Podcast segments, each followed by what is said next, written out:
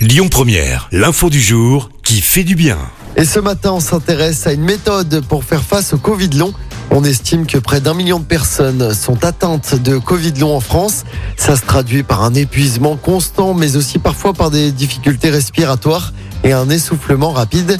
Eh bien, une étude très sérieuse propose une solution. Chanter, et bah ouais, selon un magazine médical, chanter permet d'améliorer la qualité respiratoire.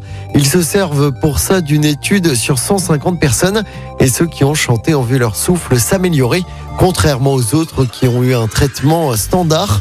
En revanche, on ne garantit rien pour les risques de crispation avec les voisins si vous chantez faux.